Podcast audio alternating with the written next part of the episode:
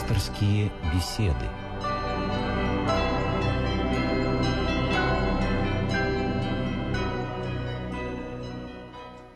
Здравствуйте, уважаемые радиослушатели. Меня зовут Людмила Васильевна Борзяк.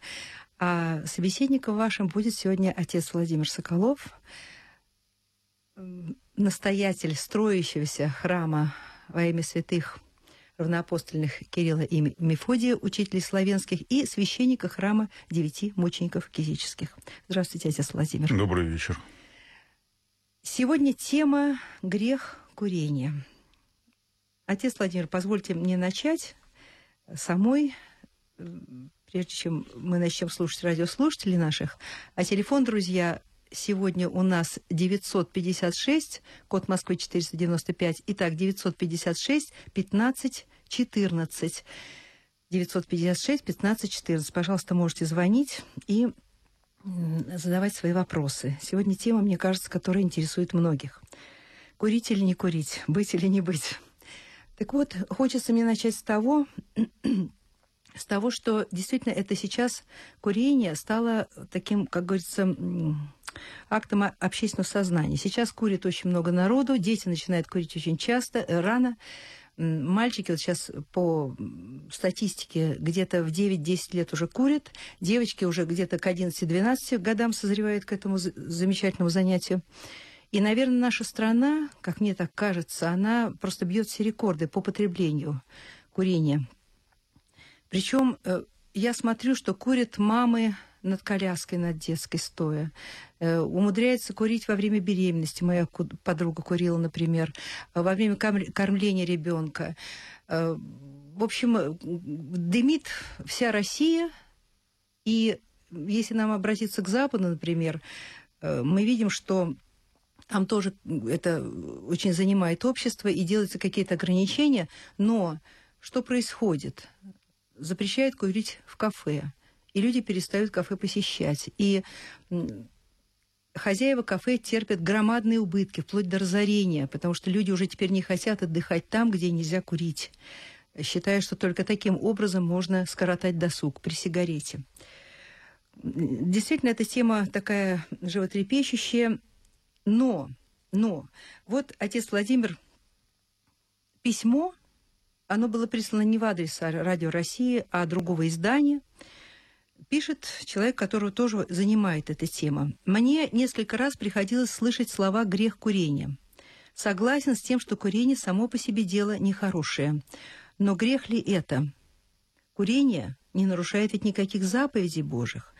О греховности курения ничего не говорится в Священном Писании или в других трудах отцов церкви. Курение не приносит вреда другому человеку при соблюдении элементарных правил вежливости. Но я с этим не согласна. Медики говорят о том, что пассивное курение, то есть вдыхание дыма, оно еще страшнее и вреднее, чем просто курение. И дальше по письму. Повторюсь, безусловно, курение очень вредная привычка, но, наверное, все-таки неправильно называть курение грехом. Когда я поделился такими мыслями со своими знакомыми, сказал, что, то мой знакомый сказал, что в Библии вообще есть слова «курение радует сердце».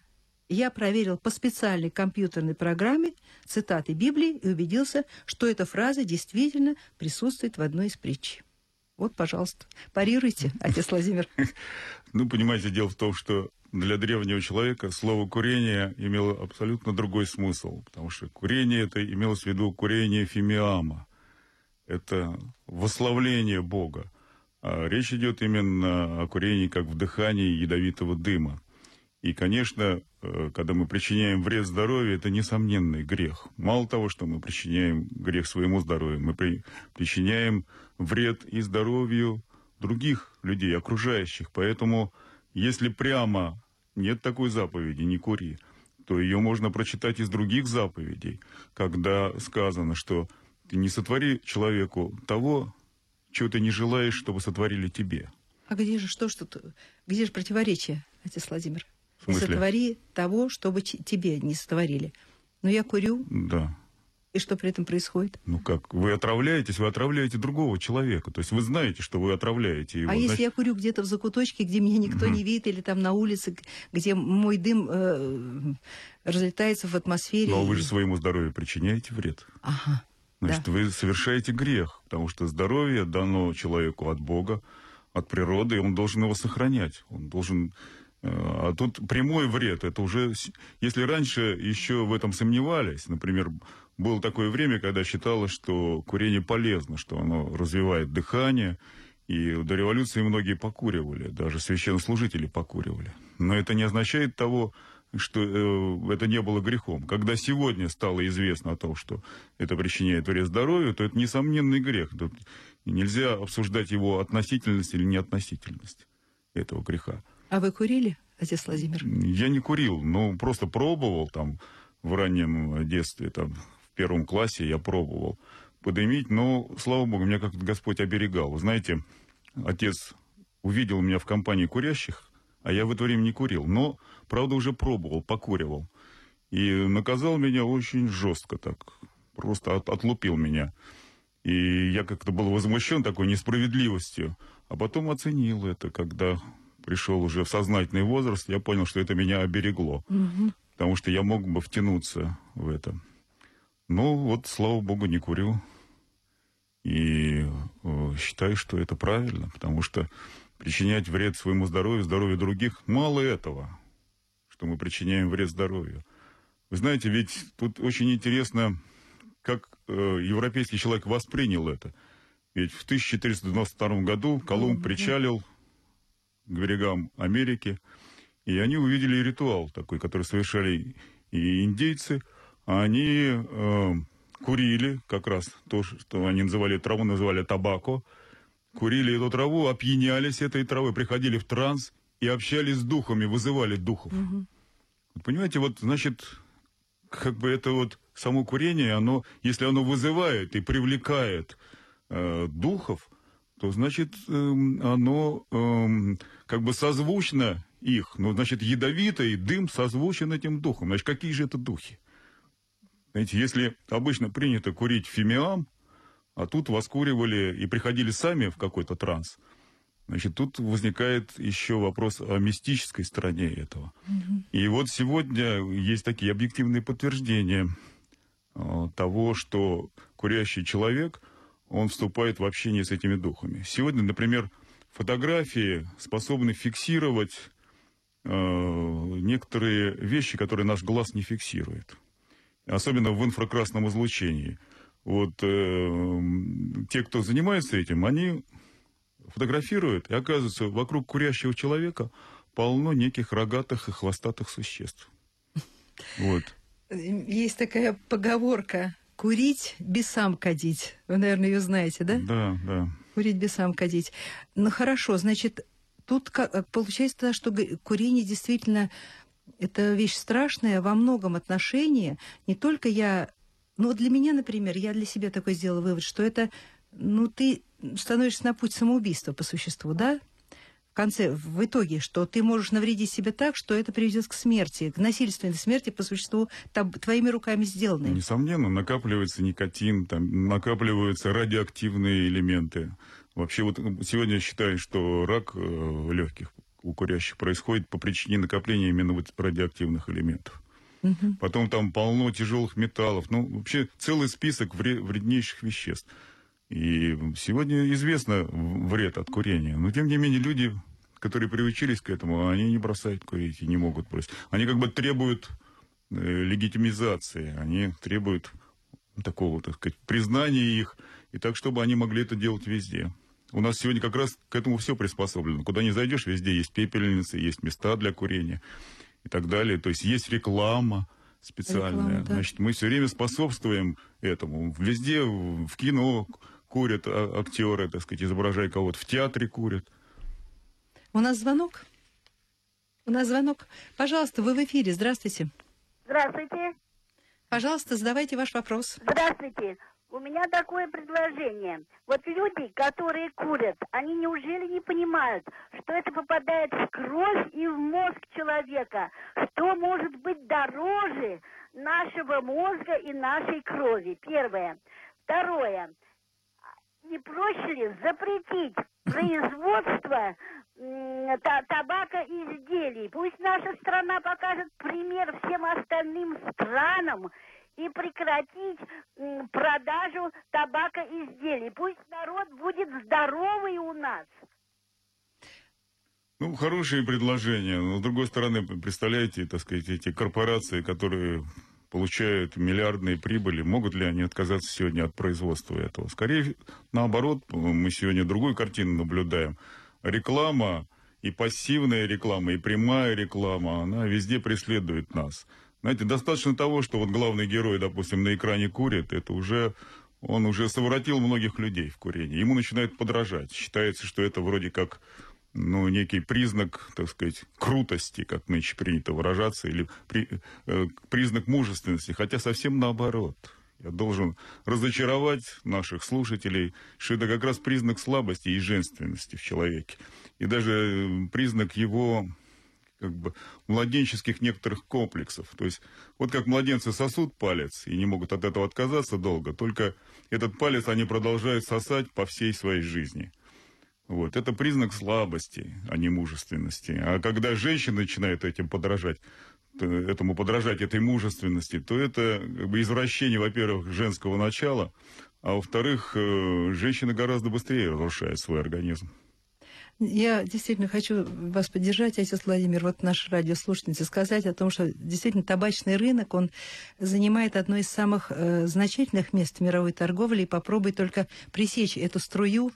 Да, но потом, знаете, ведь дело в том, что вот эти корпорации, они специально приучали к курению, распространяли это сначала бесплатно, а потом вот, э, не знаю, как сейчас, но до недавнего времени, оказывается, вот эта бумага, которой э, оборачивают табак, она пропитывалась э, морфием, то есть угу. это еще вызывало и наркотическую зависимость. Вообще и сам табак тоже обладает наркотическими свойствами и, по-видимому, тоже является каким-то легким наркотиком, раз он вызывает такую зависимость. Отец Владимир, вот э, откуда все-таки взялась такая потребность? Ведь в человеческой природе, ну, в принципе, это курить не свойственно, правда?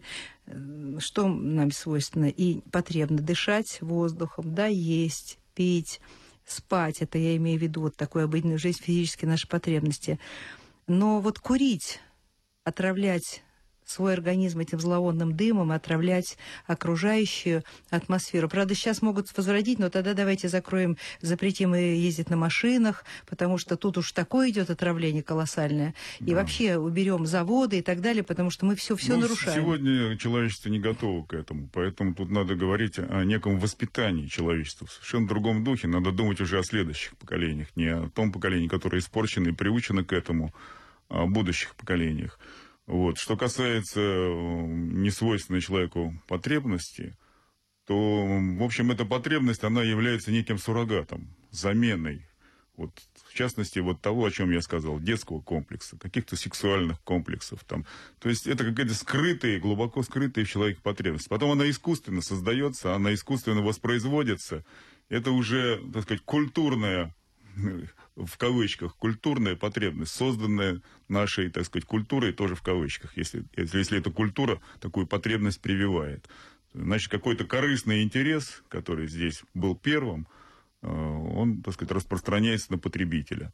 И э, я думаю, что э, раз это искусственная потребность или суррогатная, то, значит, прервать ее можно тогда, когда будет э, решена потребность правильная. То есть потребность курению Богу. И это курение производится прежде всего Духом Божиим, который должен стяжать человек. Тогда несовместимо будет его курение э, с вознесением хвалы Богу. Вот э, был такой случай э, с Силуаном Афонским. Он однажды ехал в поезде, и к нему подсел купец, раскрыл подсигар и предложил ему сигарету. Ну, Преподобный Силан отказался, а им купец сказал, ну, напрасно вы отказываетесь, знаете. Вообще это как-то способствует так вот мысли, как-то это способствует деловой обстановке. Вот. А Силан ему сказал, говорит, ну, а вы сейчас вот помолитесь перед тем, как вы сейчас закурите. Сказал, ну, знаете, как-то это не очень совместимо э, с молитвой.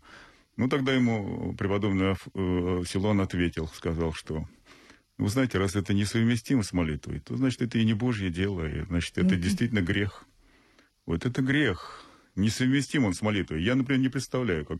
Давайте мы представим себе, что человек говорит, Господи, благослови мне сигарету, дай мне покурить, вообще, дай мне воздать тебе славу. Как вы представляете такую молитву? Возможно она?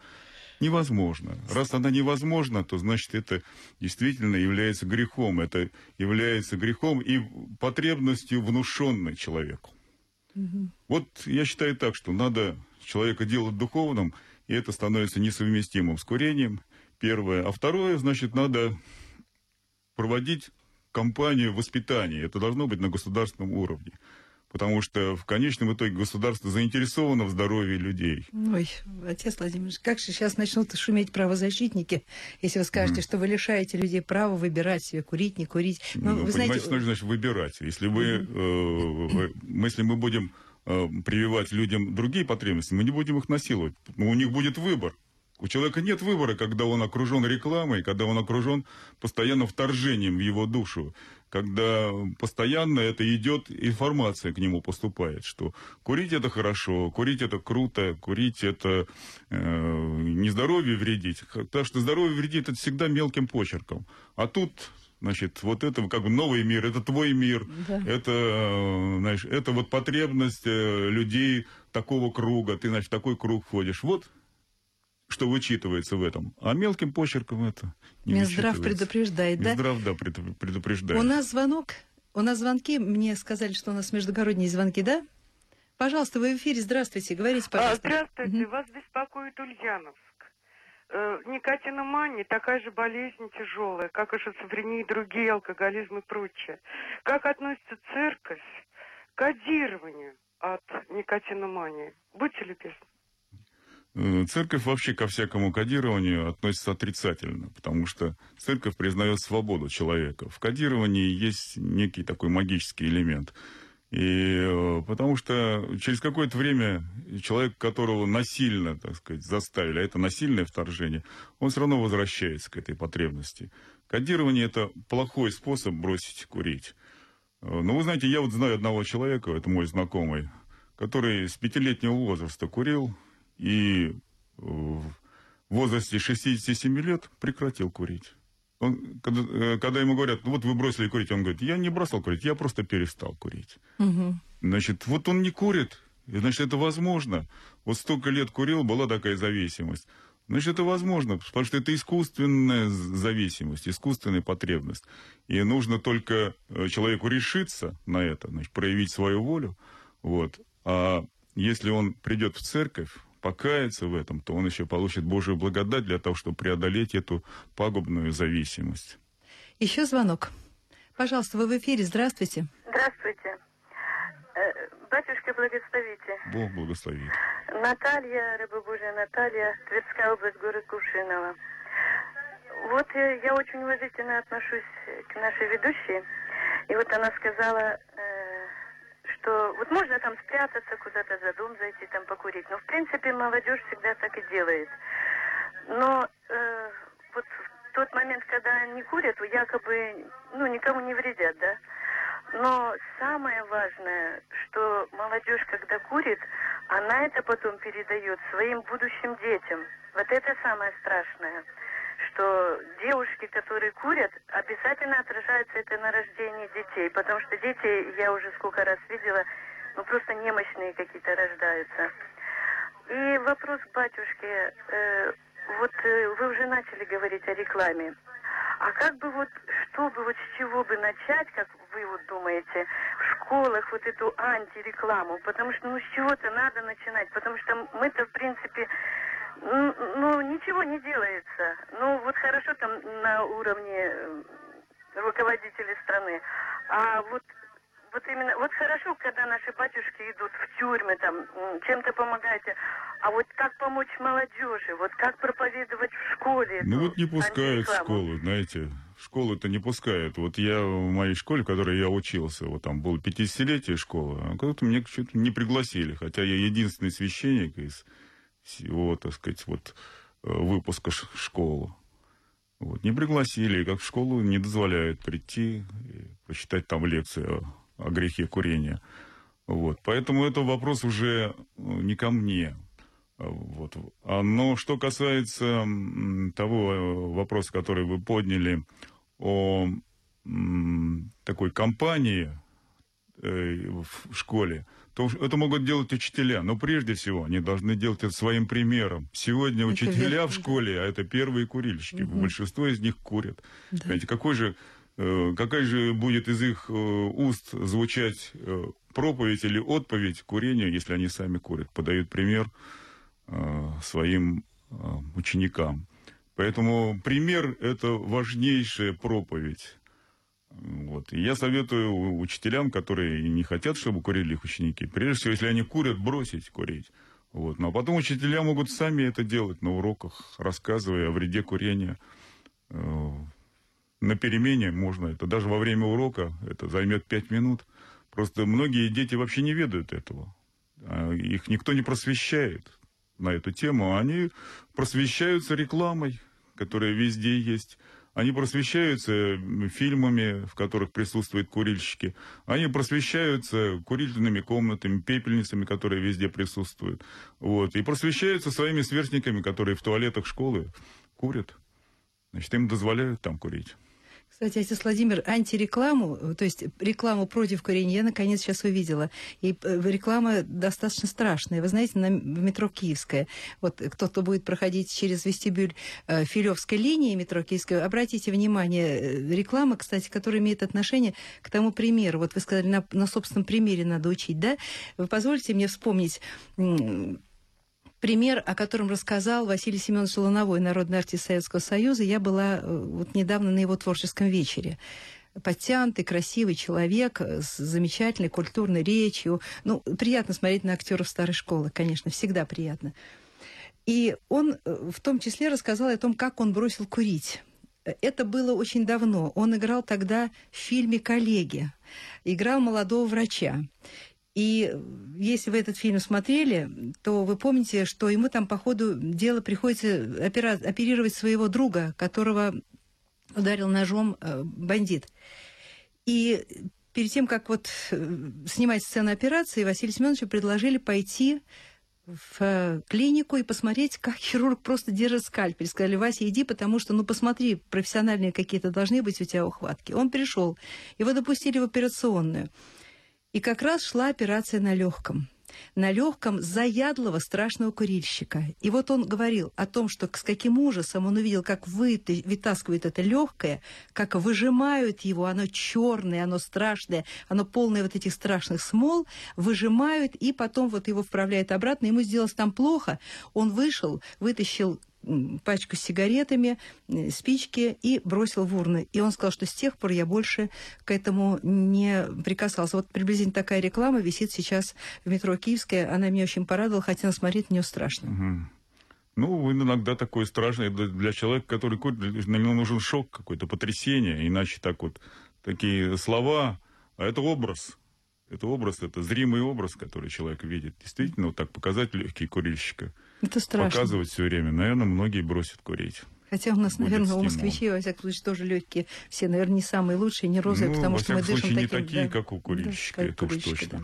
Звонки у нас еще есть, Лидия Алексеевна?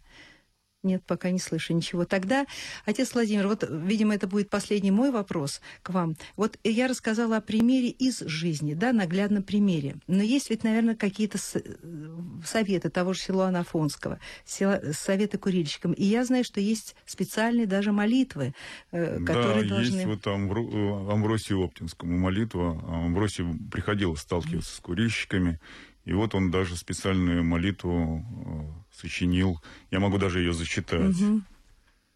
И это, вернее, эта молитва ему сочинена. То есть он как раз с молитвенник, э, с, с курильщиками сталкивался. Вот молитва ему. «Преподобный отче Амвросий, ты, имея дерзновение пред Господом, умоли великодоровитого владыку подать мне скорую помощь в борьбе с нечистою страстью. Господи, молитвами угодника Твоего, преподобного Амвросия, очисти мои уста, от целомудрия сердца и насыти его благоуханием Духа Твоего Святаго. Отбежит от меня далече злая табачная страсть, туда, откуда пришла в чрево адово. Вот, хочу обратить внимание наконец. В чрево адово, да, да, адово. Да, да. То есть из адова, из ада исходит эта страсть. Вот так как бы формулировано это в молитве. И вот вы говорили, что вокруг курильщика, э, в курильном дыму в этом э, какие-то вот сняты были в инфракрасных вещах вот эти вот самые существа Да. рогатые. Значит, адово все таки И э, если мы говорим о грехе курения, значит, все таки это страсть? Мы говорили о том, страсть, что да, причем да. это нечистая страсть, с нечистую страстью в молитве сказано, нечистая страсть, то есть страсть самая, так сказать, пагубная. Поэтому эта страсть связана э, с духовной жизнью. Поэтому я думаю, что преодолевается она опять правильной духовной жизнью. Потому что э, ну, нельзя заменить благоухание Богу вот, этим благоуханием в кавычках, потому что это отравляющее благоухание, уничтожающее все живое. Вот. А дьявол как раз занимается уничтожением, разделением и уничтожением. И еще здесь такая вещь. Все-таки человек говорит, я хочу, я буду, да? То есть человек свое я в этом смысле в курении ставит на первое место. Вот я захотел курить сейчас, и я буду курить. То есть это человек ставит свои потребности превыше того, э, что должно по существу быть. Потребность такую пагубную. Отец Владимир, ну вот эта молитва, скажите, пожалуйста, она ее легко найти? Она где-то Да, она в каких-то- интернете есть. В интернете, смотрите, а у кого да. нет интернета, наверняка такой вопрос нам, наверное, зададут. Ну, зададут такой вопрос. Сегодня интернет настолько распространен, то- что надо обратиться к тем, у кого он есть, и эта молитва будет у вас. А вы лично откуда взяли? Тоже из интернета, Из да? интернета, да. Ну, я знаю, есть еще всякие молитвословы хорошие, такие большие, которые называются молитвы святым угодникам на всякую потребу. Очевидно, и там такая молитва может быть. Я знаю, что еще есть э, молитва э, или Иоанна Кронштадтскому, или его молитва, точно сейчас не помню, тоже же на эту тему. Кстати говоря, Иоанн Кронштадтский покуривал. Покуривал? Да, пробовал. То есть он так. Ну, в то время, я говорю, было э, другое отношение к курению. Ну, как очень быстро разобрался в том, что это такое.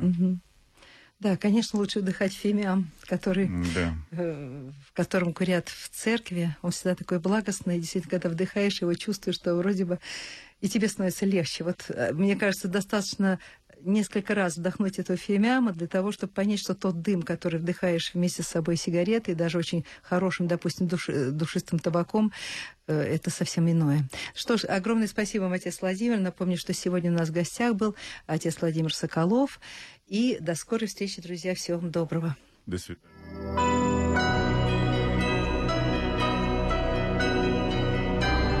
Вы слушали программу «Пасторские беседы» из цикла «Мир, человек, слово».